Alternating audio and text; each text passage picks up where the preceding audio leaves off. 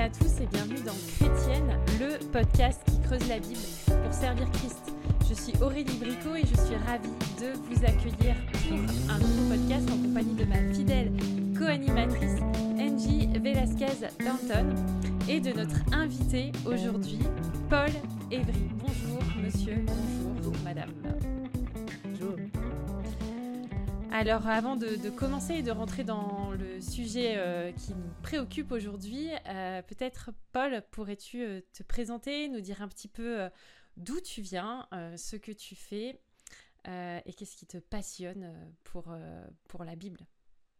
Oui, je m'appelle Paul Evry, je, viens de Belgique, je suis à Bruxelles actuellement et je travaille pour l'Institut biblique de Bruxelles, qui est une école de formation des pasteurs et des importeurs d'église.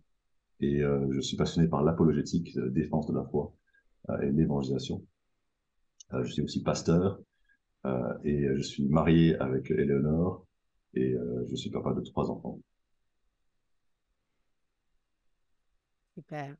Et nous avons la joie de faire une série sur le livre de Rebecca McLaughlin, 12 raisons de ne plus croire au christianisme. Et tu l'as recommandé, c'est pourquoi je t'ai écrit pour que tu viennes nous parler sur un de ces chapitres. Et en communiquant avec toi, tu m'avais dit que tu la connaissais personnellement. Est-ce que tu peux nous raconter un peu par rapport à cela? Oui, oui. Le titre est très parlant, n'est-ce pas? Parce qu'on pense que ça va nous donner des raisons de ne pas croire, mais finalement, ça nous donne plus de raisons de croire. Oui. Euh, Rebecca, je l'ai connue quand on faisait des études bibliques ensemble. On a fait l'école de théologie ensemble, les trois ans à Londres. Euh, elle était dans ma classe, en fait. J'étais dans sa classe. Et euh, à l'époque, on savait bien que c'était une personne brillante. Elle était euh, encore célibataire, mais elle sortait de Cambridge et elle avait fait des études là-bas. Et ses questions étaient toujours très pertinentes, très perspicaces. C'était quelqu'un de, de, très intelligent avec qui on pouvait bien discuter. Et donc, euh, je n'étais pas surpris de voir qu'elle est devenue euh, autrice. C'est quelqu'un qui écrit très très bien. Et euh, voilà, j'ai eu plaisir à lire ça. Elle écrit en, anglais, bien entendu, mais je, je la lis en français aussi. Hmm. Super. Oui, je l'admire beaucoup. J'écoute son podcast, j'ai ses livres et euh, oui, euh, je suis fan. Um, nous avons choisi euh, le chapitre de cet épisode sur la question La religion entraîne la violence. C'est une des accusations contre la foi chrétienne. Et la première question à te poser serait dans le chapitre 5, qui est le chapitre qui nous concerne, Rebecca McLaughlin aborde la question de savoir si la religion est une cause fondamentale de la violence. Pourquoi ce sujet est-il important et comment, selon toi, remet-il en question les idées reçues sur la relation entre la religion et les actes d'agression? Oui, je pense que c'est une question qui ne se posait pas tellement, euh, même le siècle dernier, en fait.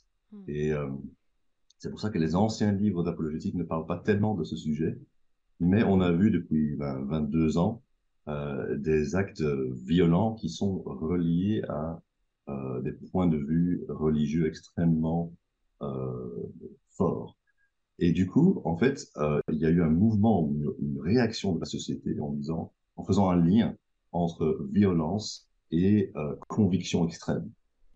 Et cela, en fait, a, a mis un peu tous les, toutes les religions un peu ensemble, euh, voyant que chez les chrétiens, il y avait par exemple dans le passé les croisades, euh, mais aussi parmi les, les musulmans, des, des, problèmes, etc. Euh, et donc, on, on, voit que nous devons nous défendre par rapport à cette accusation que le simple fait de croire quelque chose profondément et avec, euh, avec une vraie conviction mènera forcément euh, vers la, la violence. Euh, donc, je pense que ça, ça vaut la peine de, de réfléchir à ça. Mais le, le livre nous aide en fait à comprendre que euh, les, la religion ne mène pas forcément à, à la violence. Mm. Et, et, pour ça, je, je trouve que c'est vraiment utile parce qu'elle fait euh, l'interaction avec pas mal de, de religions euh, et va nous aider un peu à comprendre le, le, le passé de chacun et euh, les raisons de, de la violence. On a aussi la, notion de, faits euh, réels et concrets qui se sont passés.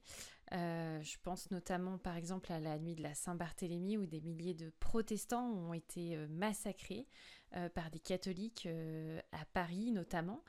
Ces, ces faits historiques où la religion a été impliquée et on va dire au nom de la foi des actes de violence inouïs ont été commis. Comment on peut peut-être expliquer à, nos auditeurs, nos auditrices, comment l'auteur aborde ces exemples et puis comment est-ce qu'on peut nuancer ou en tout cas peut-être expliquer ces actes et, comment est-ce qu'on peut dissocier l'ancrage de la foi par rapport aux actes humains et comment est-ce qu'on peut nuancer ces facteurs complexes qui contribuent à la violence? Oui, alors c'est avec beaucoup de franchise en fait que McLaughlin écrit et, j'admire le fait qu'elle elle ose parler de, plein de sujets différents. Mm. Euh, vous allez voir, par exemple, elle va parler des, des croisades, euh, elle va parler du bouddhisme qu'on associe avec la, la, paix, mais en fait, les bouddhistes ne sont pas tous des gens euh, paisibles. Euh, elle va même parler du nazisme et des, euh, des croyances au cœur du, du nazisme. Et je pense que c'est de toute façon honneur de, faire ça avec une telle franchise. Elle, écrit toujours avec la même rigueur, n'est-ce pas? Alors, elle arrive à, la conclusion euh, vers la fin du chapitre, la religion est-elle source de violence? Elle l'est parfois, sans aucun doute. Et, je pense que cette honnêteté, en fait, est, quelque chose à, recommander. De ne pas dire, ah non, non, non, il n'y a jamais eu de problème entre euh, nous euh, ou des personnes qui se disent chrétiennes euh, vis-à-vis des autres. On a toujours été paisible, on a toujours veillé à Christ. Euh, parce que le, le, passé est là. La, la, la réalité est là. Le. Euh, donc, Plutôt, il faut regarder quelles sont les motivations, qu'est-ce qui s'est passé pour que ces, ces, réactions ont eu lieu, et de pouvoir faire un peu le tri. Parce qu'elle dit aussi, toute personne qui se dit chrétienne euh, ne l'est pas forcément. Et, donc, je pense que ça, ça, ça permet de pouvoir évoquer, peut-être avec un nom chrétien, euh, la différence qu'il y a entre se dire chrétien ou être dans un pays qui se dit chrétien et être soi-même euh, chrétien. Et là, c'est une différence clé qui, qui va vraiment faire euh, une différence dans, dans ce qu'on va essayer de, euh, de, concevoir du christianisme. Euh, je pense que ça vaut la peine de, de clarifier aussi à la base, la, la, religion chrétienne est une religion euh, paisible, que Jésus nous demande euh, de ne pas nous battre avec les épées, etc., et à ne pas lutter contre la chair et le sang. Ephésiens 6, n'est-ce pas? Euh, donc nous devons euh, proclamer cela de manière peut-être plus plus forte, mieux euh, communiquer cela aux autres pour qu'ils sachent vraiment de ce que c'est notre foi. Oui, et quand elle disait dans ce chapitre que les nazis ont dû modifier la Bible pour enlever mm. tous ces aspects de l'enseignement de Jésus qui étaient pacifiques, qui étaient contraires à leur idéologie. Et soyons honnêtes, l'idéologie de la plupart des puissances de ce monde, euh, ça démontrait combien la foi chrétienne et va à l'encontre de la violence dont on, l'accuse et dont on parle. Oui, ils ont carrément dû mettre le Führer à la place de Jésus parce que euh, l'obéissance qui serait due à Jésus les aurait amenés à être paisibles et aimables. Yeah, Tout à fait. Um, elle exprime uh, le concept de violence religionisée, où uh, le langage et le, les symboles religieux sont utilisés pour justifier des programmes politiques ou sociaux. Comment um, est-ce que tu ferais la distinction entre les motivations religieuses et la manipulation politique? Oui, c'est pas évident cette question-là de, comprendre euh, qu'est-ce qui anime quelqu'un. Euh, mais je pense que c'est John Stott, pardon, euh, m'a beaucoup aidé avec cela euh, quand il écrit que la façon dont nous voulons euh, promouvoir euh, la foi, le christianisme, n'est pas par la force. Et il dit en fait, si nous forçons quelqu'un à croire, cette déclaration de foi, cette profession de foi n'est pas, pas authentique. Ce n'est pas ce que nous recherchons que quelqu'un euh, disent du bout des lèvres, oui, oui, Jésus est Seigneur, oui, je crois en Christ, parce qu'il a été forcé de le faire. Donc la manipulation qu'il peut y avoir, en fait, mènerait à un, faux christianisme. C'est pas du tout ce que nous avons envie de faire. Et puis il dit, mais en fait, l'opposé, c'est de dire, ben voilà, chacun peut croire ce qu'il veut, et ce n'est pas cela non plus à quoi nous sommes appelés en tant que chrétiens. Hmm. Et donc il va dire, le, le, la clé du discours chrétien, doit être de persuader, c'est-à-dire d'avancer des raisons pour lesquelles l'autre devrait croire, Et c'est tout à fait légitime de faire cela en respectant la dignité de quelqu'un. On n'est pas en train d'imposer quelque chose, de le forcer. Euh, et parfois, le, langage violent est utilisé pour dire, voilà, vous m'avez forcé à croire, vous m'avez manipulé, etc. Non, on ne peut pas faire cela. Mais comme le dit Paul, on, annonce la, vérité en toute simplicité, en toute clarté. Et donc, et nous essayons de persuader-les, euh, mais c'est en respectant leur liberté de croire, euh, de, refuser de croire et d'écouter ou de ne pas écouter. Ça, évidemment, c'est leur réponse. Mais c'est en visant cela que nous allons vraiment être des chrétiens fidèles et en espérant aussi que leur foi alors soit sincère et personnelle plutôt que euh, forcée. Donc, comprenez que c'est pas euh, la manipulation qu'il faut, euh, mais en fait la, la, persuasion en annonçant la, la vérité. Euh, je pense que c'est vraiment utile pour, pour un peu compléter le, la notion de ce que nous essayons de faire. Dans ce chapitre 5, il est aussi euh, notion de la, la, dimension de l'extrémisme religieux où, où, la violence atteint un petit peu un, un, une, une, pleine euh, réalisation, on va dire. Euh, comment mm. est-ce que tu répondrais aux, aux, préoccupations qui concernent justement la radicalisation des croyances religieuses et puis le, euh, le, les dégâts que ça peut faire euh, sur euh, la vie sociale et puis finalement euh, le désordre aussi que ça procure dans, notre monde. Oui, je pense qu'il y a une peur et on doit, on doit faire face à cela lorsque nous parlons avec les gens. C'est-à-dire, est-ce est que s'ils ont cette conception du, du christianisme violent, ils ont peur peut-être qu'ils vont être emportés par la violence, ils vont entrer dans un mouvement qui est violent. Ou peut-être que ils ou elles ont peur d'être euh, victimes de violence aussi au cœur d'un mouvement. Et on, on, que dans le milieu sectaire, dans le milieu extrémiste, euh, il y a eu des, victimes euh, d'un lavage de cerveau, d'un forcing, etc., qui ont trouvé que leur liberté en fait était atteinte. Elles n'étaient pas, pas libres de, de croire ce qu'elles voulaient. Ces personnes étaient vraiment forcées à croire ce que les autres, la société ou les parents ou les, le cercle disait. Donc on veut essayer de rassurer les uns les autres par rapport à ça. Mais, tu as utilisé l'expression euh, extrémisme religieux. Je pense qu'il faut revenir aussi à ça et pouvoir euh, concevoir ça différemment. Euh, Timothy Keller a, écrit dans son livre sur l'apologétique sur l'extrémisme et, et, ça nous aide vraiment à comprendre que euh, l'extrémisme n'est pas nécessairement ce qu'on pense. Il dit que les gens entendent extrémisme chrétien euh, quand et ils associent ça avec des personnes qui sont euh, si euh, attachées ou véhémentes euh, par rapport à leurs croyances qu'elles vont euh, imposer cela et être violentes vis-à-vis des autres. Mais il dit en fait, on devait être extrême, si on veut être extrême en tant que chrétien, extrême dans l'amour, extrême dans la douceur, extrême dans l'humilité. Ce sont là des extrêmes chrétiens, n'est-ce pas? Et, et, donc, le, le, conseil de, de Keller, que je trouve utile, c'est de pouvoir revoir euh, cette idée d'extrémisme en disant en fait ces fanatiques là qui, qui sont violents peut-être dans leur façon de, de s'exprimer ou de parler aux autres, ces fanatiques là ne sont pas des extrémistes chrétiens. Les extrémistes chrétiens seraient ceux qui seraient les plus aimables parce qu'ils aiment Dieu et ils aiment le prochain comme Jésus nous demande d'aimer. Ça serait vraiment des, des, des chrétiens extrêmes. Ah, c'est vraiment un, un, un, défi, ça nous challenge de, de, d'aller jusqu'au bout, d'être euh, vraiment ceux qui euh, peut-être le monde n'appellerait pas extrême, mais que, que nous soyons euh, fanatiques de l'amour et fanatiques de la, vie en Christ qui se manifeste par des fruits qui vont contre la culture d'une bonne façon.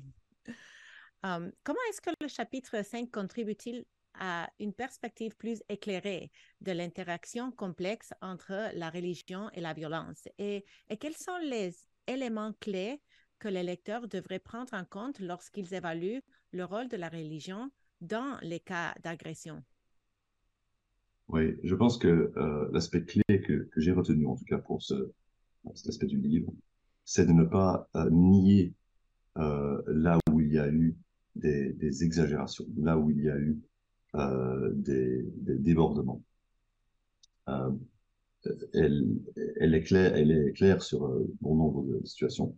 Alors attention, elle est aussi, euh, je pense, rigoureuse dans la façon dont elle parle des, des croisades, par exemple, en mhm. disant que ce n'est pas nécessairement le, le récit qu'on entend de manière populaire sur les croisades qui, qui est vraiment le reflet de la réalité. Et donc, elle va nous, inciter à, regarder de manière un peu plus détaillée à, cela et ce qui s'est passé à ce moment-là. Euh, euh, mais tout en, évidemment ne pas recommandant, euh, sans recommander qu'on on aille dans cette, dans cette direction. Mais je pense qu'il faut quand même voir les, torts qu'il y a eu par le passé et puis pouvoir euh, évaluer aussi là où il y a eu dans d'autres religions des, des actes extrêmes. Mais ce qu'elle va faire de manière très euh, euh, délicate, je pense, c'est de voir, oui, mais alors, qu'est-ce qui se passe quand on enlève l'aspect religieux? Et quand on a eu l'expérience, je parle de, sociétés euh, qui ont voulu imposer euh, une vision athée, donc sans, sans valeur religieuse euh, qui, qui soit exprimée, qu'est-ce qui s'est passé? Eh bien, on a vu qu'il y avait autant de violence, et même plus, donc, elle parle de, de régime marxiste, par exemple. Euh, Qu'est-ce qui s'est passé? Ben, Beaucoup de gens sont morts parce qu'ils étaient en opposition euh, avec le régime. Et donc, on comprend que la, le fait de la violence est là et ne vient pas de la religion. La violence vient de l'homme. Et c'est ce que Jésus a dit, n'est-ce pas? C'est que, en fait, le problème, c'est le cœur de l'homme euh, qui est porté vers la violence. C'est le péché qui est le problème. Elle va nommer le péché euh, pour nous aider vraiment à pouvoir défendre ce que la Bible dit, que la Bible, en fait, donne le, portrait juste de l'humanité.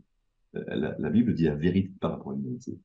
Et donc, ce, ne sont pas les, méchants qui sont là-bas, qu'ils soient religieux ou irréligieux, mais c'est en fait le péché qui est en chacun de nous, dans nos cœurs, euh, qui doit être effacé et on doit le surmonter, pas par nos propres efforts, mais par un, changement radical de l'esprit en nous.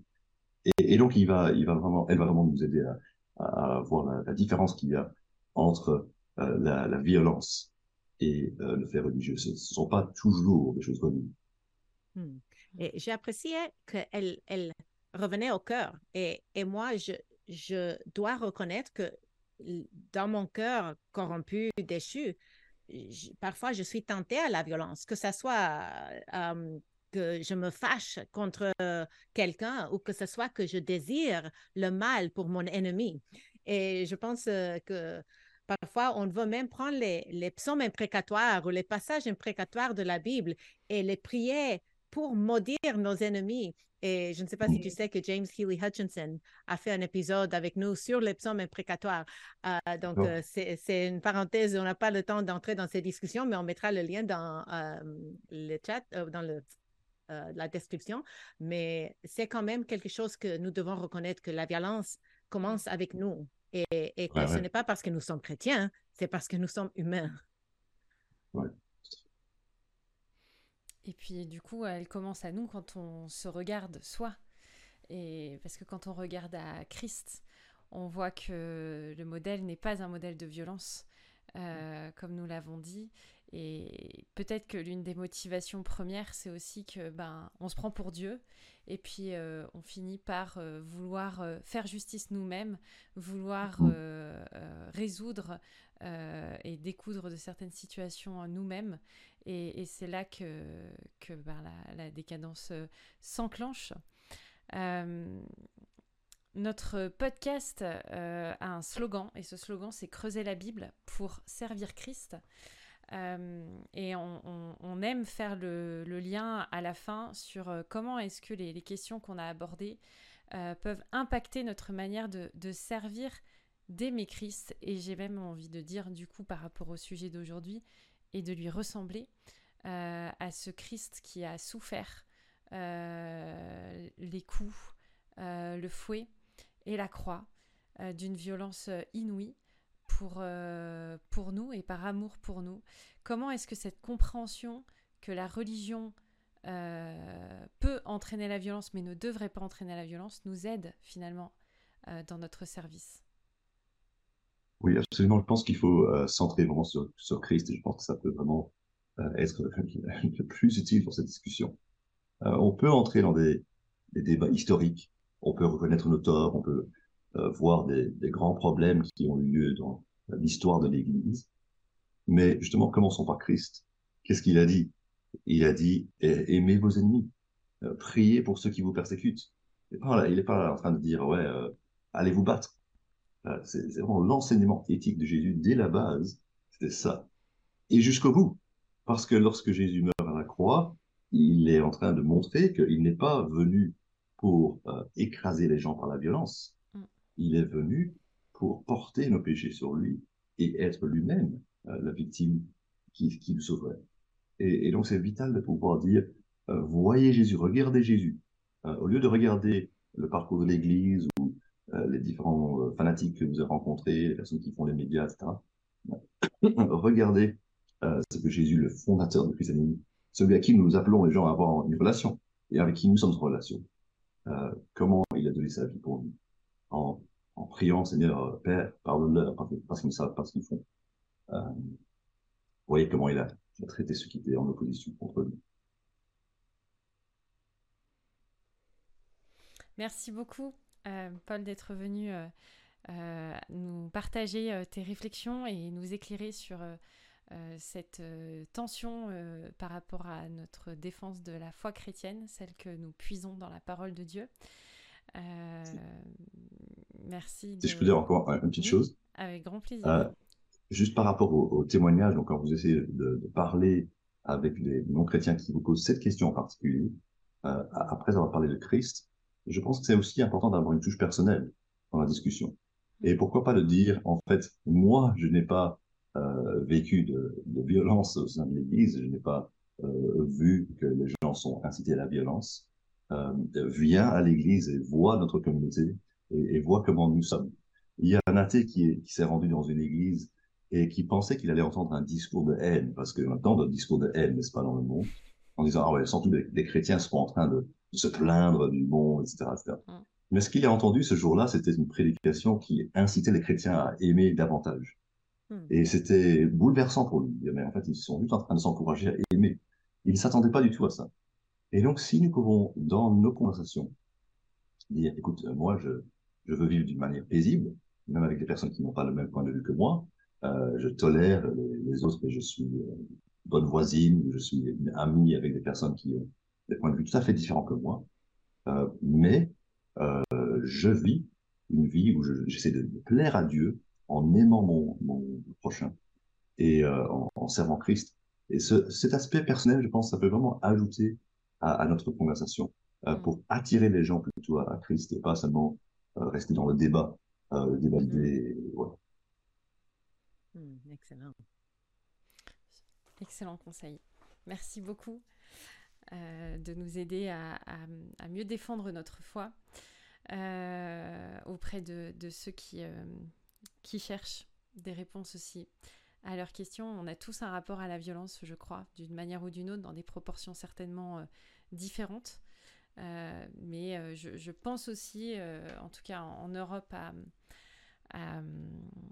au mouvement de population et aussi notamment bah, aux, Ukrainiens qui, fuient toujours leur, pays. J'ai rencontré il y a quelques jours une famille qui vient d'arriver dans le, coin vers chez moi il y, a, quelques jours.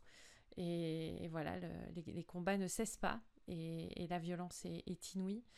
Euh, et des violences qui sont commises pour des idées et des croyances.